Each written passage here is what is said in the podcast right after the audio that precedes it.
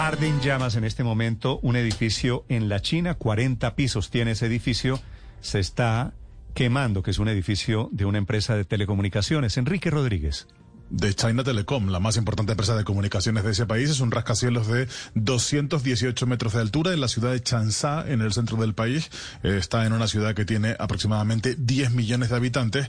Las llamas son inmensas y han arrasado todo el costado del edificio que tiene, en efecto, 42 plantas en la superficie. A través de redes sociales han publicado imágenes de un largo brazo articulado por los bomberos que lanzaba agua contra la superficie negra del edificio, en parte calcinada, y las últimas informaciones apuntan por parte de la televisión china que el incendio habría sido plenamente controlado. Este rascacielos había sido terminado de construir en el año 2000 y esta relativa modernidad del inmueble podría explicar la ausencia de víctimas, porque eso es lo más lo que más ha llamado la atención de un dato que ha dado las autoridades chinas, que por el momento no hay ninguna víctima, ni personas muertas ni personas heridas.